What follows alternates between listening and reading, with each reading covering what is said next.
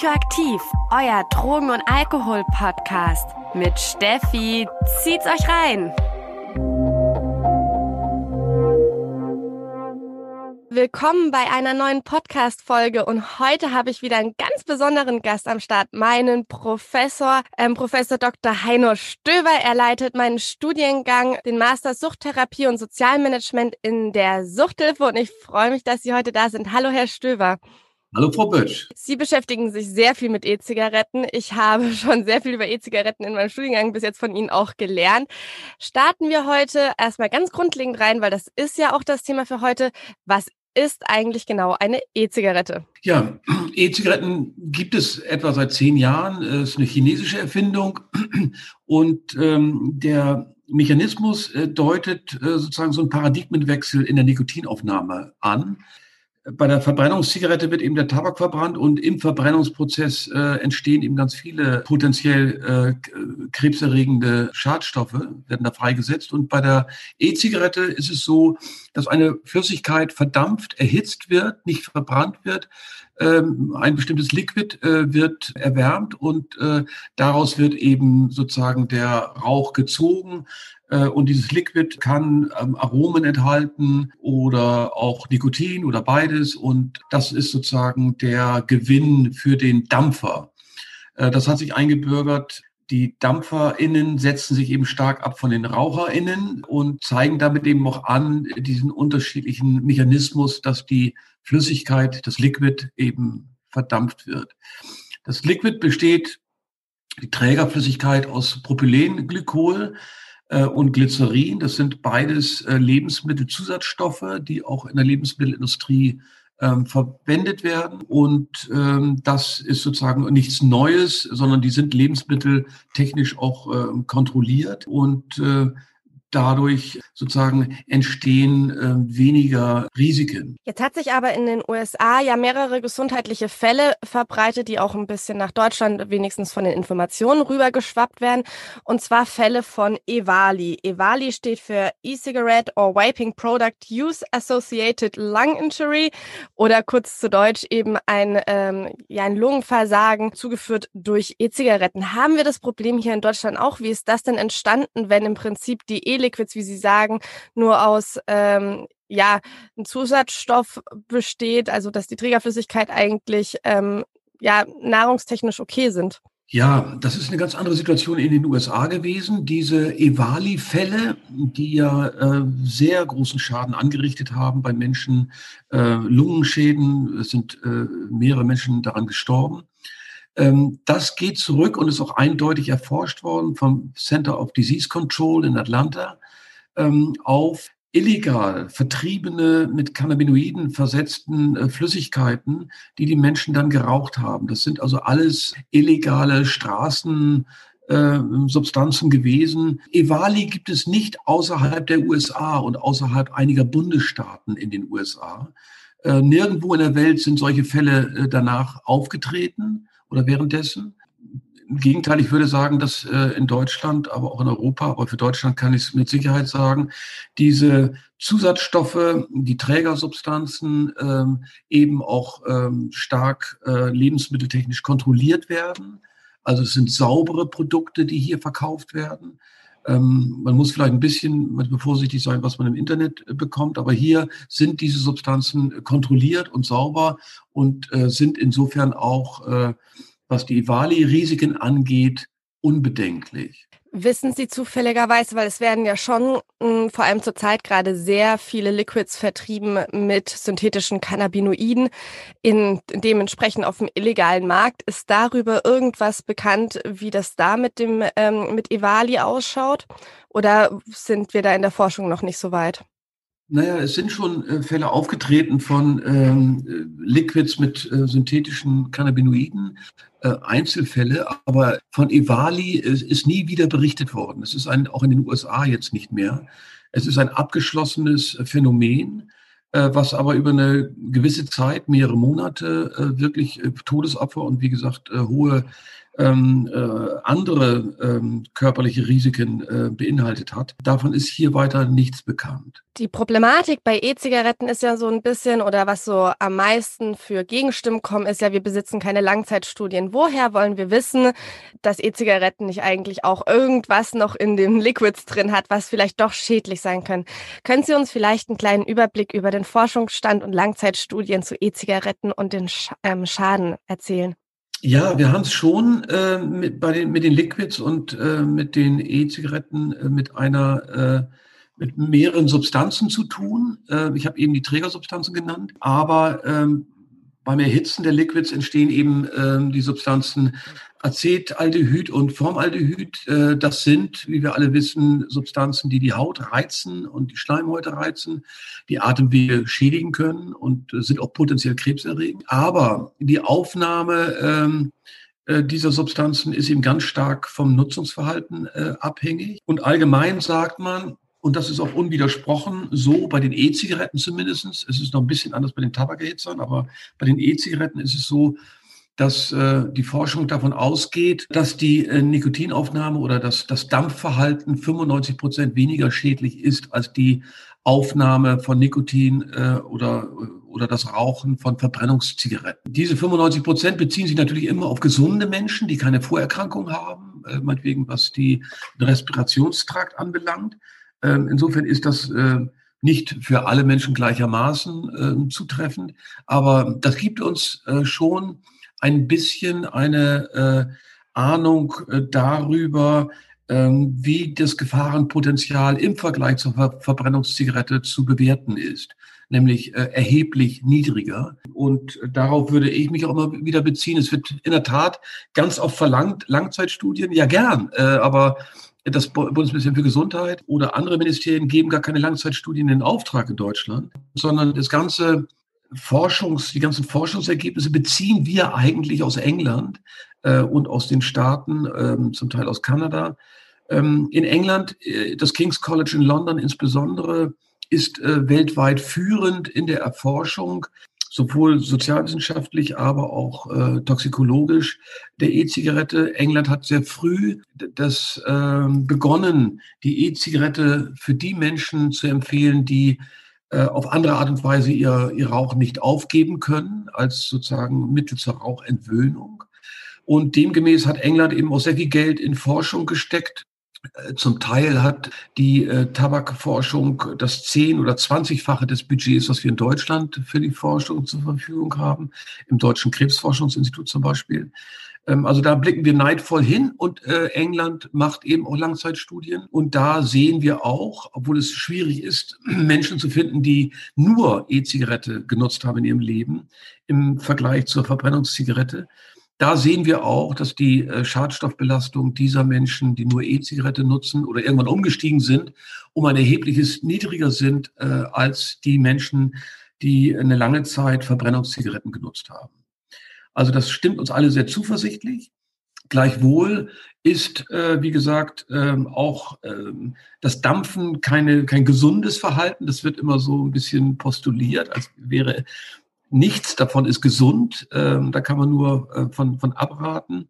Das Dampfen ist auch nicht gesund und das Passivdampfrauchen ist auch, äh, das Passivdampfen ist auch nicht gesund.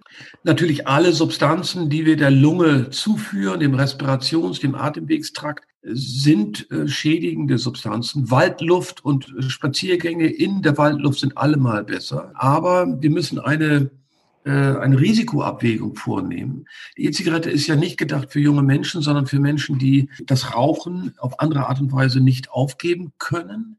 Äh, und für diese äh, Personengruppe im dritten, vierten Lebensjahrzehnt stehend, das ist die Hauptzielgruppe, ist die E-Zigarette eben eine Alternative und die gestaltet sich tatsächlich sehr viel risikoärmer als die Nikotinaufnahme über die Verbrennungszigarette.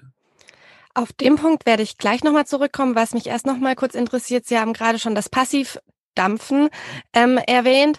Und wir haben ja bei der Zigarette den Hauptstromrauch und den Nebenstromrauch. Und der Nebenstromrauch, also im Prinzip das, was PassivraucherInnen ja aufnehmen, ist ja nochmal deutlich schädlicher. Wissen Sie, wie das bei der E-Zigarette ist? Wie ist denn das Passivdampfen von der E-Zigarette zu bewerten? Na, es ist in der Tat, äh, kann es ähnlich ähm, zu Atemwegsreizungen führen. Ähm, wenn jemand äh, unmittelbar neben mir dampft, also auch da müssen Etiketten eingehalten werden. Allerdings ist da die Forschung nicht so weit, dass wir sagen können, äh, da, da gibt es Morbiditäts- oder Mortalitätsfälle dazu, wie anders als bei der Verbrennungszigarette, wo wir von äh, 200, 300 ähm, Todesfällen pro Jahr ausgehen, äh, die durch Passivrauchen entstehen. Ähm, das ist eben bei der E-Zigarette nicht erforscht und äh, auch nicht so wahrscheinlich, weil, wie gesagt, das krebserregende Potenzial bei der E-Zigarette eben äh, um vieles, vieles geringer ist als bei der Verbrennungszigarette. Macht die Wattzahl, die kann man ja einstellen bei manchen E-Zigaretten, einen Unterschied ähm, bei der Schädlichkeit? Ja, also wir haben dadurch ja auch eine viel intensivere äh, äh, Qualität in der Aufnahme äh, der Substanzen und sicherlich macht das Nutzungsverhalten etwas aus äh, in der Risikoexposition, also wie wir, welche Risiken wir uns aussetzen.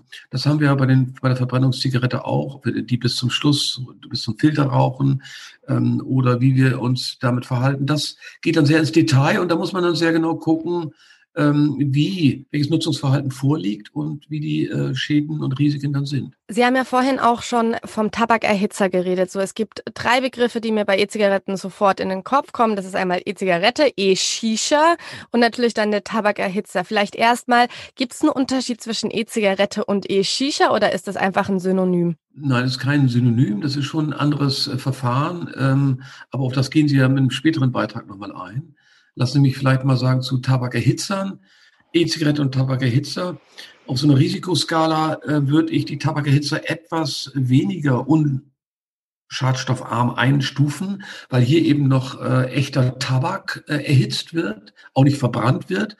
Dann hätten wir dieselben Schädlichkeitsformen wie bei der äh, Verbrennungszigarette, aber dieser Tabak wird erhitzt und der Tabak ist natürlich auch mit, kommt drauf an, aber mit äh, verschiedenen Pestiziden behandelt worden in der Regel. Und äh, darüber äh, gibt es eben auch eine weitere Risikoexposition, die wir bei den reinen Liquid-Geräten ähm, äh, eben nicht haben, ne? sondern da ist ja Tabak gar nicht mehr im Spiel. Wir können Tabakaromen dazu äh, mischen, aber ähm, Tabak selbst ist nicht mehr am Start. Hm, Sie haben ja auch vorhin erwähnt, ne, an sich sind E-Zigaretten oder wäre schön, wenn E-Zigaretten nur für Menschen wären, die eben aus dem Rauchen aussteigen. So jetzt erstmal aus der subjektiven ähm, Wahrnehmung bei mir aus der Praxis, wenn ich mit Jugendzentren oder so rede, kommen oft Fragen zurück zu E-Zigaretten und E-Shishas und dass eben irgendwie die Jugendlichen das schon super interessant finden. Ich meine, es ist ein modernes Produkt, es ist ähm, es ist elektrisch, es schaut cool aus, ähm, man kann da viel mit rumspielen.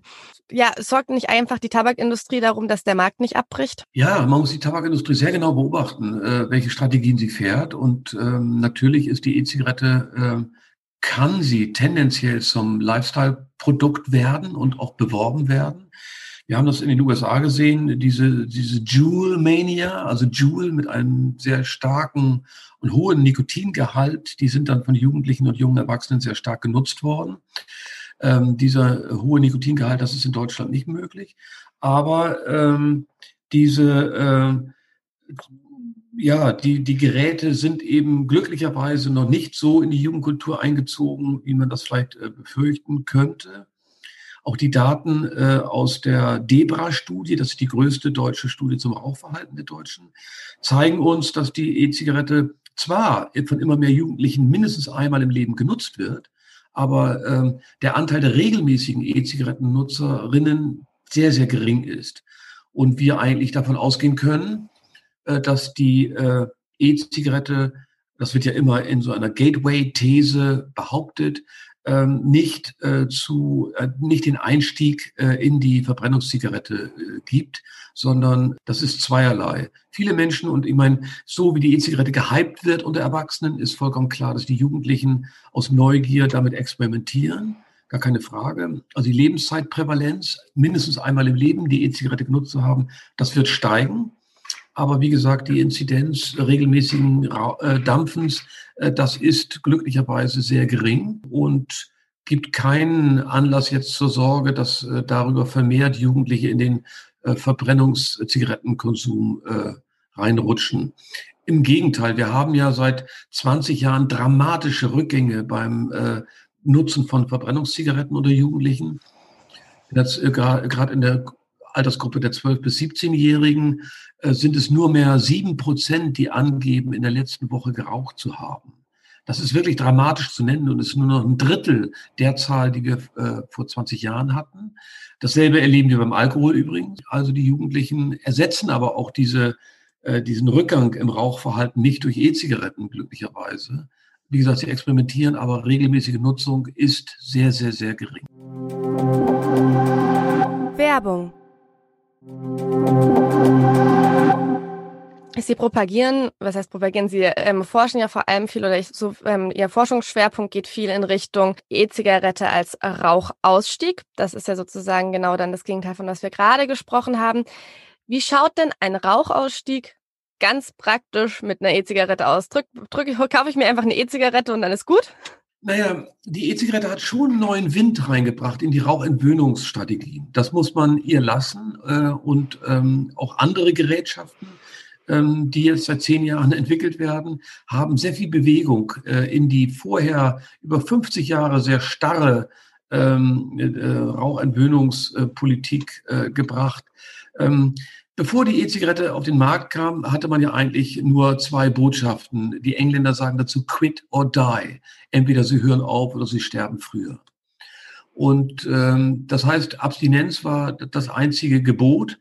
Ähm, und wenn Sie nicht abstinent äh, werden wollen, das Rauchen nicht aufgeben wollen oder können, dann werden Sie mit Sicherheit früher sterben, weil die, äh, das Krebsrisiko unter RaucherInnen eben äh, massiv äh, gestärkt äh, massiv viel höher ist als unter Nichtrauchern. Ähm, die E-Zigarette hat neuen Wind in Rauchentwöhnungsstrategien deshalb gebracht, äh, weil man äh, mit der E-Zigarette das Rauchen relativ gut imitieren kann. Es ist also ein Gerät, was äh, das Haptische bedient, also etwas zwischen den Fingern zu haben, das Orale, das Olfaktorische, der Geruch und die Geselligkeit äh, und das ahmt die Zigarette am besten nach und ersetzt sie am besten. Besser jedenfalls als Nikotinpflaster, Nikotindrops, Dragés, Sprays oder was auch immer, die diese Methode wird tatsächlich äh, einerseits als äh, Goldstandard ausgegeben. Kurz, was ist ein Goldstandard? Der zentrale, der Königsweg sozusagen der Rauchentwöhnung, äh, gekoppelt mit äh, kognitiv-behavioraler Therapie, also Verhaltenstherapie, abends bei der AOK, Sitzungen, in denen wir über unser Rauchverhalten sprechen und ähm, äh, uns kontrollieren, uns vielleicht Tagebuch führen und so weiter da hat die E-Zigarette tatsächlich äh, frischen Wind reingebracht. Ja, weil sie eben die, äh, das Rauchverhalten am besten imitiert äh, äh, und ähm, Raucherinnen sozusagen da eine Zeit lang mit E-Zigaretten äh, experimentieren können. Das ist äh, eine tolle Sache. Und wir erleben jetzt, ähm, dass sozusagen die, die, die, der Erfolg der E-Zigarette, was die Rauchentwöhnung anbetrifft, ähm, die Zahlen der äh, Nikotinersatzproduktlösungen weit übertreffen und äh, fast das Doppelte an Erfolgen vorzuweisen haben, als das Rauchen aufzugeben mit äh, tatsächlich Nikotinpflastern und anderen Nikotinersatzprodukten. Ja, aus persönlicher Erfahrung kann ich das ja auch bestätigen tatsächlich. Ich meine, ich habe den längsten Rauchstopp überhaupt, ich meine, über ein Jahr oder so durch die E-Zigarette gestartet und inspiriert durch sie.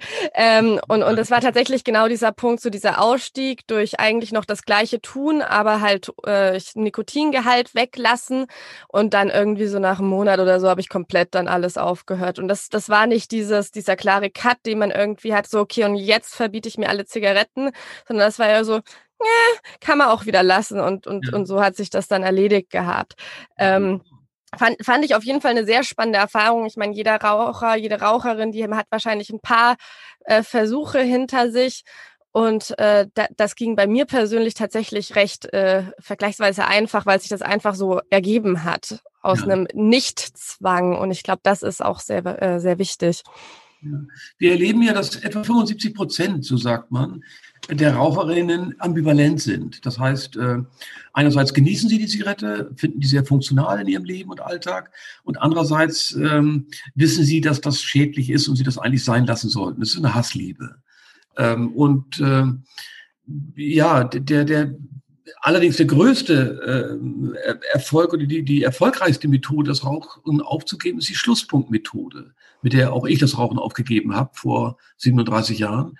Äh, äh, also von einem Tag auf den anderen aufzuhören und es erstmal drei Tagen niemandem erzählen, damit man nicht äh, bei dem wiederholten Rückfall möglicherweise wieder schief angesehen wird von ähm, der Partnerin oder ähm, den, den Freunden. Ähm, diese Schlusspunktmethode ist für etwa 75 Prozent aller erfolgreichen Rauchausstiegsversuche äh, verantwortlich. Also das ist bei weitem die äh, wichtigste Methode. Witzigerweise wird sie kaum beworben. Ähm, und witzigerweise ähm, ähm, kümmert sich niemand so richtig darum, wie man äh, Schlusspunktmethode, so nennt man das ja, wie man die noch verbessern kann. Wie, vielleicht könnten wir da auf 85 Prozent irgendwann mal kommen, weil natürlich der Umstieg auf E-Produkte auch nicht das Ultima Ratio ist, die Ultima Ratio, sondern ähm, es ist ja eine weitere, denn auch sehr viel geringere Aufnahme von möglicherweise schädlichen Stoffen. Ähm, also gar nicht zu rauchen und gar nicht zu dampfen ist mit Sicherheit der beste Weg. Aber wie gesagt, viele Menschen haben eine Karriere vieler erfolgloser Versuche hinter sich und leiden auch zum Teil sehr darunter, dass sie das Rauchen nicht aufgeben können. Und gerade für diese Menschen kann man jetzt seit zehn Jahren etwa ähm, hat, hat man mehr Pfeile im Köcher, mehr Angebote, die man ihnen machen kann, äh, ob sie mal sowas probieren, die E-Zigarette, den Tabakerhitzer oder Nikotinbeutelchen, die sie äh, äh, nutzen können, um tatsächlich dann darüber auch einen, einen Komplettausstieg hinzubekommen. Das ist, glaube ich, ganz, ganz wichtig. Wir haben dazu einen Ratgeber entwickelt, äh, Ratgeber E-Zigarette, Einsteigen, umsteigen, aussteigen heißt der. Also da geht es natürlich auch darum, äh, wie man aus der E-Zigarette insgesamt auch wieder aussteigt. Ähm, dieser Ratgeber ist schon in der dritten Auflage im Fachhochschulverlag in Frankfurt erhältlich und gibt Raucherinnen eine gute, glaube ich jedenfalls, eine gute äh, äh, ähm, Orientierung, was sie zu bedenken haben äh, und ähm, wie sie am besten den Rauchausstieg vorbereiten können. Den Link werde ich dann auch in die Show Notes packen, da könnt ihr die dann auch finden. So, jetzt habe ich ja letzte Woche, äh, vor zwei Wochen, also in der letzten Folge, äh, mit Julian viel über, über Tabakindustrie geredet und denke mir so, boah, Rauchausstieg mit E-Zigaretten ist ja schön und gut, aber mit wem ich eigentlich im Gesundheitssystem gar nicht kooperieren möchte, ähm, ist die Tabakindustrie. Wenn man schon ein bisschen guckt, von Jules gab es ja zum Beispiel den Skandal, oder ich meine, es ist irgendwie auch kein Skandal, weil es nicht, nicht richtig durchgesickert ist, dass die zwar sozusagen ähm, Pots, also die, die man draufsteckt, wo das Liquid drin ist, mit weniger Nikotin rausgebracht haben, aber gleichzeitig maschinell den Docht verändert haben, damit man trotzdem mehr Nikotin aufnimmt. Das heißt, es wird getrickst ohne Ende, um im Prinzip den Endkonsument, die Endkonsumentin schlichtweg zu verarschen. Müsste es nicht eine medizinisch hergestellte E-Zigarette geben, die keinerlei, die keinerlei Manipulationen zulässt und ein sicheres Produkt sind und wir sagen, okay, die Tabakindustrie hat eigentlich in einem Gesundheitsfrage überhaupt nichts zu suchen und wir machen unser eigenes Produkt als Medizinprodukt, das wir zum Tabakausstieg aus äh, anbieten. Ja, äh, das wäre eine gute Sache. Ähm, leider hält sich die Politik sehr zurück, was die ähm, ähm, möglicherweise Zertifizierung von Geräten oder Gütesiegel, Qualitätssiegel, sowas könnte man ja sich alles überlegen. Und da fehlt äh, einfach die, äh, ja, die Betreuung der Raucherinnen und Raucher ähm, durch unsere Gesundheitsagenturen, zum Beispiel Deutsches Krebsforschungszentrum in Heidelberg oder die Deutsche Hauptstelle für Suchtfragen oder ähm, die Bundeszentrale für gesundheitliche Aufklärung. Und deswegen haben wir ja nun gerade, weil es alles fehlt, diesen äh, diesen ähm, Ratgeber geschrieben und Konferenzen veranstaltet, äh, Online-Webinare und vieles andere mehr, weil eben tatsächlich aus Angst wahrscheinlich was Falsches zu sagen, die Raucher und die Umsteigerinnen äh, relativ alleine gelassen werden in Deutschland. Und das ist dramatisch, äh, schon allein deshalb, weil das Rauchen das größte vermeidbare Gesundheitsrisiko in Deutschland ist. Ähm, also wir müssen uns das bildlich so vergegenwärtigen, dass täglich ein Jumbojet über Deutschland abstürzt. Täglich haben wir 300 bis 350 vorzeitige äh, tabakbedingte Sterbefälle zu beklagen in Deutschland. 110 oder 120.000 im Jahr. Das muss man sich mal vergegenwärtigen, dass so eine äh, mittlere Kleinstadt äh, ausradiert wird jedes Jahr. Und darüber wird relativ wenig geredet in Deutschland. Das ist so verwunderlich.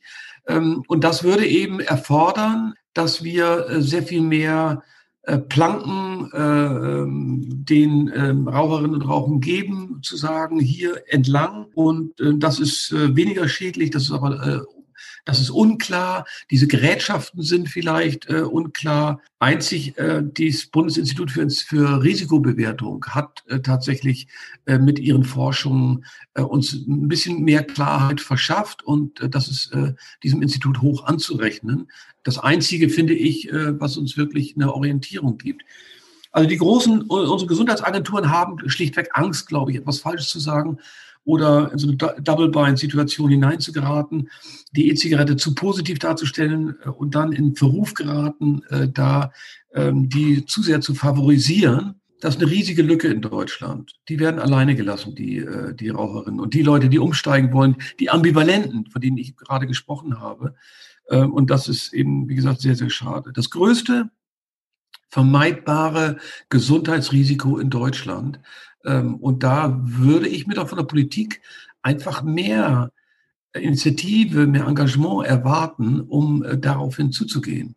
Wie das bei anderen Krankheitsfällen ja auch der Fall ist, die ähm, vermeidbar sind, ähm, sprengt das Rauchen, die Rauch, die, die rauchbedingte Sterbezahl sprengt da wirklich alle Vorstellungen. Wenn wir jetzt mal kurz rüber nach Neuseeland schauen, die haben sich verpflichtet, bis 2025 die Raucherquote unter fünf Prozent zu bekommen. Ich habe jetzt also noch nicht so tief reingestiegen, aber die machen ja wirklich ernst, sei es von Generationsverkaufsverbote zu, ähm, naja, wir haben diese hässlichen Tabakbeutel, dass die die irgendwie in der Einfarbe machen und, und, und. Also die sind da richtig am Vorbrechen und ich meine, 25, das ist in vier Jahren.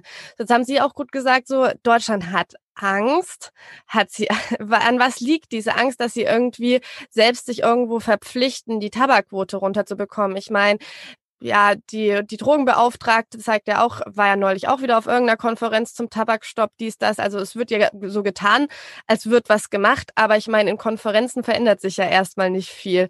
Wo, wo ist der Aktivismus in Deutschland und warum findet der nicht statt? Oder sehe ich den einfach nicht? Ja, nein, äh, Sie sehen den äh, nicht, weil er nicht da ist.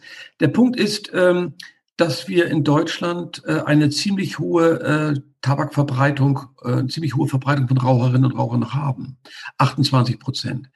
Und das ist ähm, im europäischen Schnitt äh, sehr viel, sehr hoch. In der Altersgruppe der erwachsenen Menschen äh, tut sich auch äh, relativ wenig über die letzten 20, 30 Jahre. Wie gesagt, dramatische Rückgänge bei den jungen Leuten, 12 bis 17, aber in der Erwachsenenbevölkerung relativ wenig Veränderungen, bei den Männern noch ein bisschen mehr als bei den Frauen. Aber ähm, Deutschland hat äh, für 2030 ausgegeben, dass sie die Rauchprävalenz auf 19 Prozent drücken möchte. Ähm, Im Vergleich zu Neuseeland ist das natürlich äh, ziemlich schlapp. Ähm, 19 Prozent, Neuseeland will 2025 schon nur noch 5 Prozent haben. Aber das zeigt einfach, ähm, wie sehr wir im Hintertreffen sind. Deutschland ist ein Entwicklungsland, was Tabakkontrollpolitik angeht. Alkoholkontrollpolitik übrigens auch. Äh, über andere Politiken zu Drogen will ich gar nicht reden. Ähm, das äh, wird nirgendwo stärker illustriert als äh, in den Zahlen der Tabakkontrollskala, äh, die ähm, jährlichem Abstand oder zweijährlichem Abstand entwickelt wird. Und da wird sozusagen gemessen, welche der von der WHO empfohlenen Maßnahmen die einzelnen Länder umgesetzt haben zur Verbesserung der Tabakkontrolle. Zum Beispiel Werbeverbot, die Preis, die Höhe des Preises, äh, die Investition in, in Behandlung und viele andere. Man kann 100 Punkte erreichen auf dieser Tobacco Control Scale. Und 36 Länder sind äh, da drin und Deutschland äh, hat den geringsten Score äh, mit äh, 34 oder 33 und ist auf dem letzten Platz. Ist sogar noch abgesackt äh, in den letzten Jahren auf den letzten Platz. Also der, der letzte Platz von 36 untersuchten oder mitmachenden Ländern. Das heißt schon, dass wir in Deutschland die äh, evidenzbasierten, von der Wissenschaft fundierten Maßnahmen der WHO nicht oder nur sehr, sehr gering, gering umsetzen. Und äh, das hat natürlich eine Verbindung zur Rauchverbreitung. Wir haben, äh, wie gesagt, äh, wir sind auf dem letzten Platz dieser Tobacco Control Scale in Europa äh, und haben eine Rauchprävalenz von 28 Prozent. Und auf dem ersten Platz, also das Land, das am meisten, die meisten dieser Empfehlungen umgesetzt hat, ist UK, England. Äh, die haben über 80 Punkte und haben äh, eine Rauchprävalenz von 14 Prozent. Ja, 14 Prozent der erwachsenen Briten rauchen nur noch. Bei uns doppelt so viel, aber wir sind auch, wie gesagt, äh, am unteren Ende dieser Tabakkontrollskala. Das heißt, da ist in den vergangenen Jahren ganz viel versäumt worden von der Gesundheitspolitik, äh, die sich sehr echauffiert zum Teil über ähm, Cannabisgebrauch, äh, Kokaingebrauch. Ich will nicht sagen, dass es unwichtig ist, aber die Verhältnismäßigkeit stimmt nicht. Die Drogenbeauftragte nimmt eigentlich erst jetzt den, den, den Tabakgebrauch ins Visier, ohne allerdings auch schon konkret irgendwie Vorschläge zu machen, wie was besser zu machen ist. Das müssen wir alles mit, im Rahmen einer Gegenöffentlichkeit machen. Wir veröffentlichen ja jährlich den alternativen Drogen- und Suchtbericht und da stellen wir regelmäßig auch neue äh, Vorschläge zur Tabakkontrolle vor, äh, die eben die von der WHO empfohlenen Maßnahmen im Wesentlichen vorsehen. Ein, ein Beispiel lässt sich das sehr gut äh, zeigen.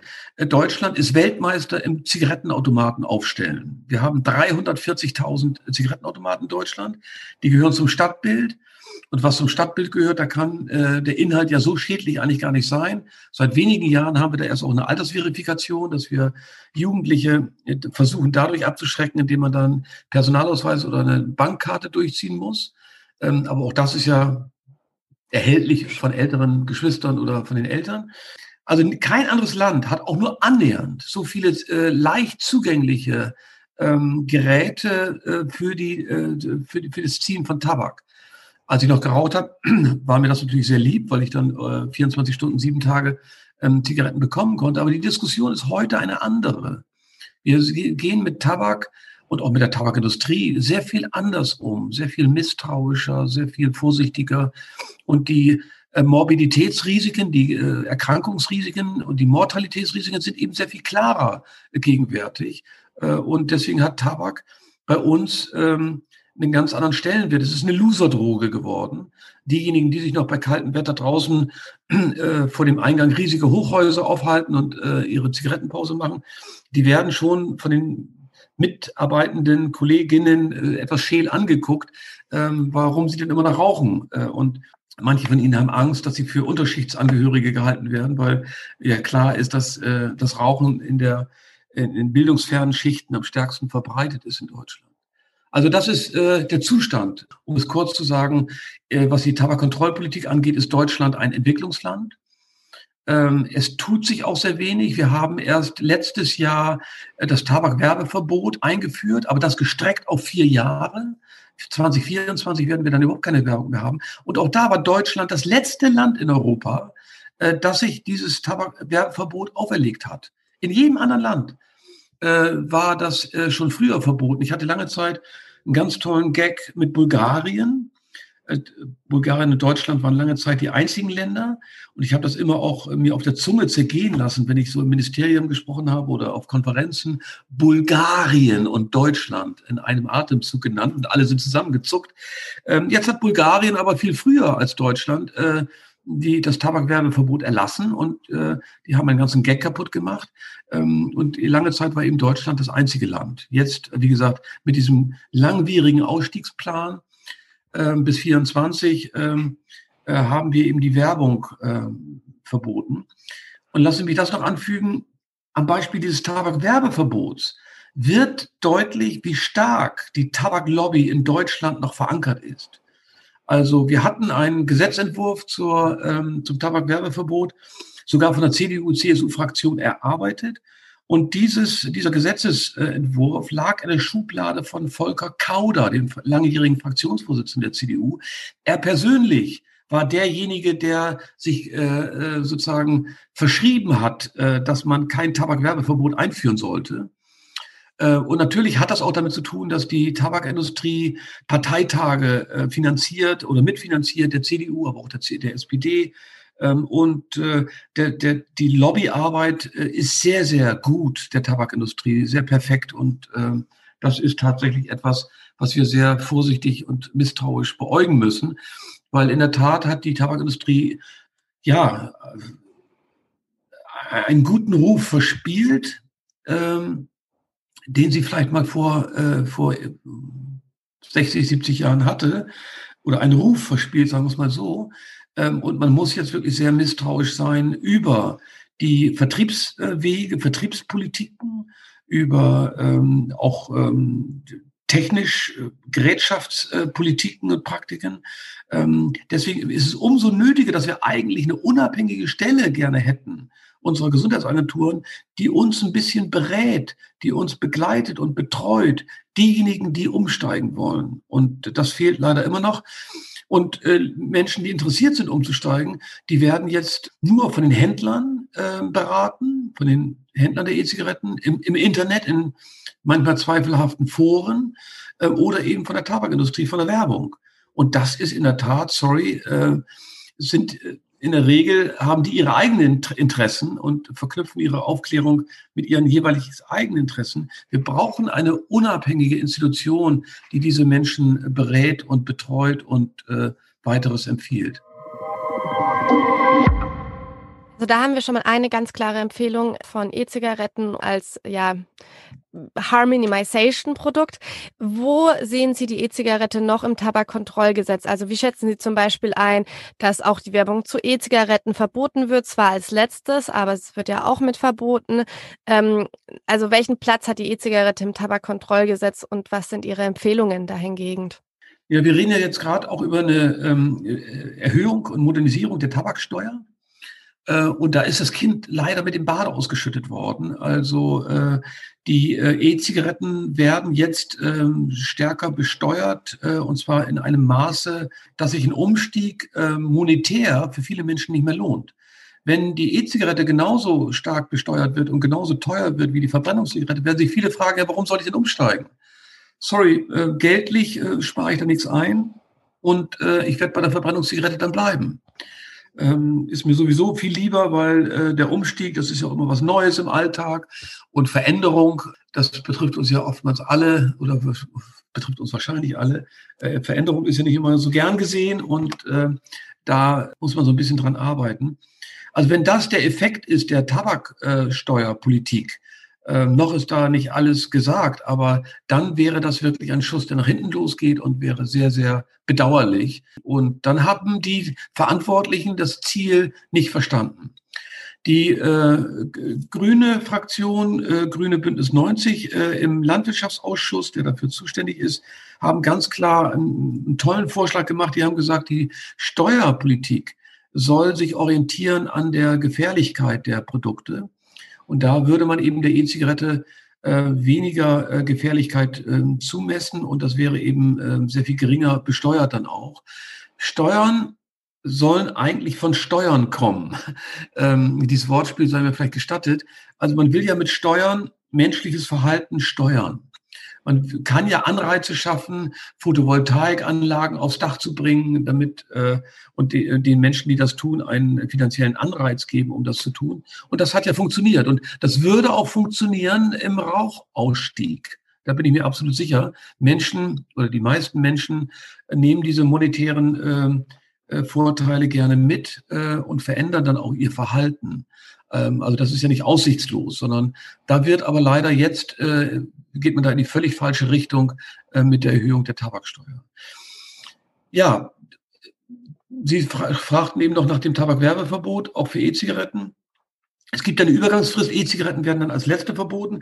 Da hat die Tabakindustrie jetzt vielleicht noch ein paar Jahre Zeit, auch sich mit äh, guten, aufklärerischen Botschaften an die Konsumenten zu wenden.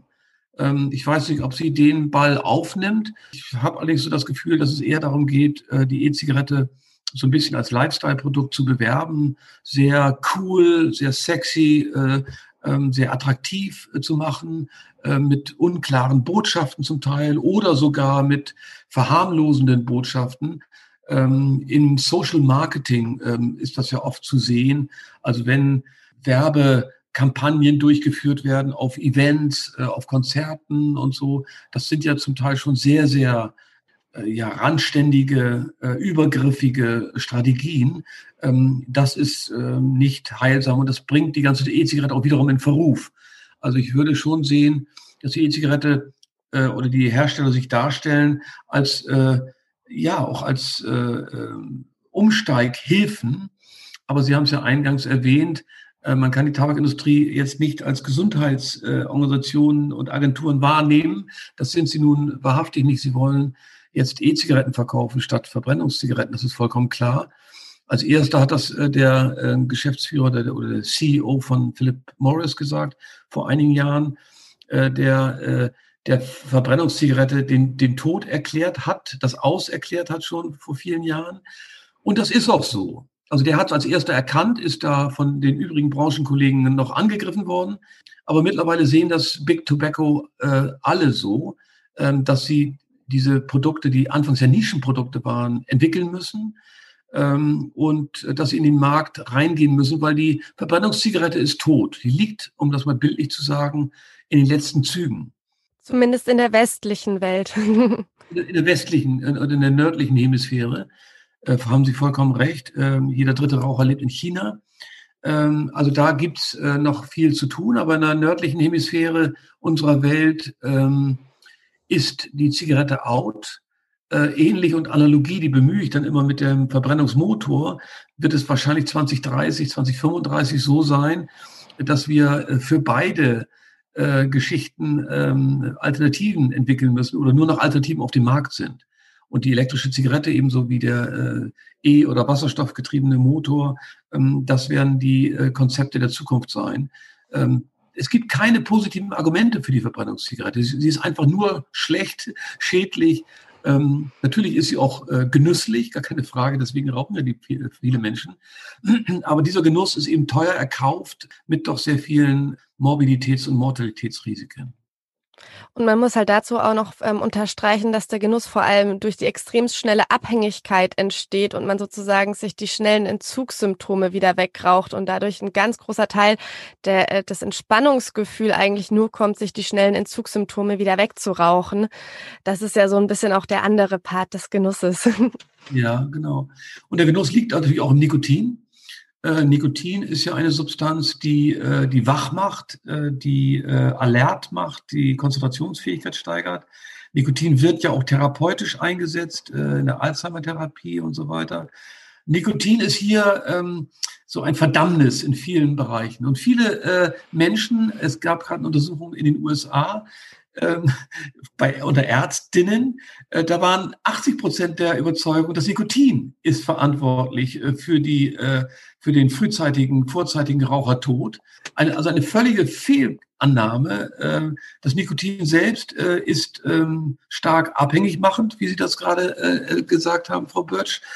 Äh, aber ähm, es ist nicht verantwortlich dafür, dass Menschen vorzeitig sterben, sondern das sind die Verbrennungsprodukte oder das sind die, die Prozesse, die in der Verbrennung von Tabak und Papier entstehen. Über 80 kanzerogene Stoffe werden da freigesetzt, aber nicht das Nikotin. Das Nikotin selbst ist nicht krebserregend. Es ist eine Substanz, die viele Menschen mögen, wie gesagt, weil sie konzentrationsfördernd ist, wachmachend ist äh, und so weiter aber die man eben auf weit weniger schädliche Art und Weise zu sich nehmen kann. In Kaugummis, in äh, kleinen Nikotinsäckchen in Schweden. Äh, die haben eine Rauchprävalenz in Schweden von sechs Prozent unter den Männern.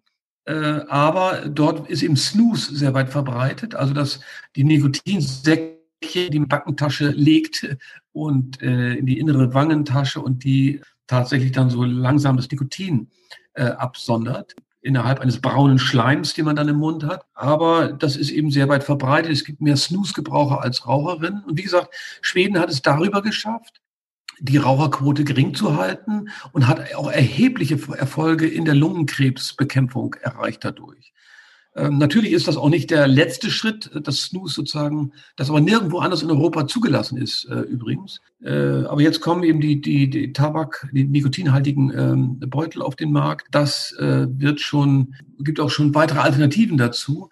Ähm, aber Schweden hat äh, ohne Frage äh, einen wesentlichen Erfolg dazu errungen. Ich gebe, äh, ich sehe das immer unter dem Gesamtthema Tobacco Harm Reduction. Das ist äh, ein neues Wort, ein Schlagwort. Wir kannten ja die Strategie Harm Reduction eigentlich immer nur in Bezug auf illegale Drogen, Heroin, Spritzenvergabe, Methadon und so weiter. Aber äh, ich bin äh, sehr stark eingestiegen in die Bearbeitung dieses Konstrukts Tobacco Harm Reduction. Ich werde auch dazu ein Buch machen, im Herbst erscheint das und ähm, auch eine Konferenz im Herbst, im Oktober. Vielleicht können Sie die Daten ja nochmal reingeben, da wo es passt. Sehr, sehr gerne. Und auch ein Webinar am 2.6. Ähm, zu Tobacco Harm Reduction. Äh, und das muss man wirklich sehen, dass wir zwischen den Polen Abhängigkeit und Abstinenz ja durchaus noch andere Verhaltensmuster haben, äh, wo Menschen äh, Nikotin aufnehmen wollen, aber möglichst unschädlich, unschadhaft. Äh, und denen müssen wir einfach äh, Alternativen anbieten, damit sie ihre eigene Wahl treffen können.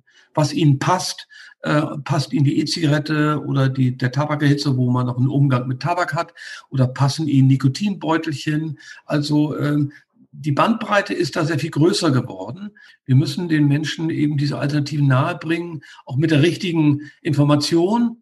Gegenwärtig ist es so, dass zwei Drittel der Deutschen immer noch glauben, dass die E-Zigarette gleich oder sogar schädlicher sei als die Verbrennungszigarette. Also das hat die Nichtbefassung unserer Gesundheitsagenturen geschafft. Und wenn das so ist, dann fragen sich zwangsläufig viele RaucherInnen, äh, ja, lohnt sich denn der Umstieg, wenn das sogar noch schädlicher ist oder genauso schädlich? Nein, dann bleibe ich bei einer Verbrennungszigarette. Diese Botschaft ähm, ist natürlich falsch. In England ist es genau umgekehrt. Also das äh, äh, Gesundheitsministerium, Public Health England, sagt, ähm, wenn Sie mit einer anderen Methode das Rauchen noch nicht abschaffen können, beenden konnten, dann versuchen Sie es mit der E-Zigarette. Und die Daten, die wir aus den Begleitstudien erreichen, die uns aus den Begleitstudien erreichen, sind äußerst vielversprechend. Und das wäre ja schön, wenn Deutschland sich auch einfach mal äh, ja zu Aussagen rauslehnt und nicht immer nur so im halbgeheimen Topf rumrührt. Genau. Ja, Herr Stöber, ich glaube, wir sind langsam zum Ende gekommen. Wir haben super viel gemacht über alles Allgemeine zu E-Zigarette, zu E-Zigarette als Ausstiegsprodukt ähm, und auch noch zum Tabakkontrollgesetz und was uns eigentlich alles fehlt. Haben Sie zum Ende noch irgendwas, was Sie gerne loswerden möchten? Naja, ich wünschte mir wirklich von den Gesundheitsagenturen und ich bin auch dabei, ähm, die äh, auch anzusprechen, viel mehr Orientierung, viel mehr sachgerechte Hilfe, Betreuung der Menschen, die umsteigen wollen. Ähm, ich äh, lege mich sehr ins Zeug für Tobacco Harm Reduction, also für Zwischenschritte, die nötig sind, um den finalen Schritt auch raus aus dem Dampfen zu machen. Ähm, all das wird wenig bespielt, weil man Angst hat, man besudelt die so schönen, reinen äh, äh Botschaften zur Abstinenz, äh, das Rauchen aufzugeben.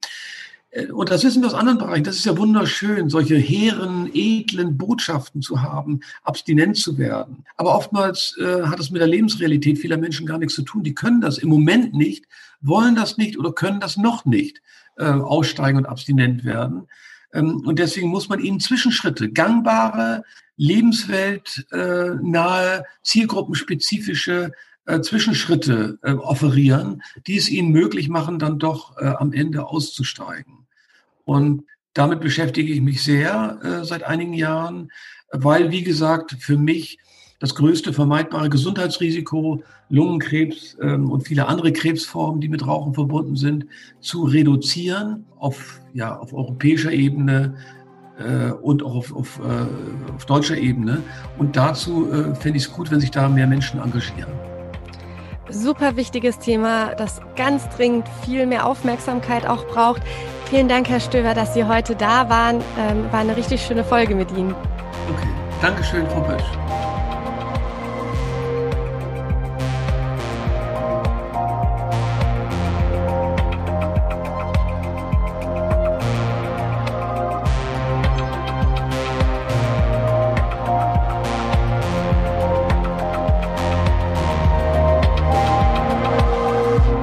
Das war Psychoaktiv euer Drogen- und Alkohol-Podcast mit Steffi.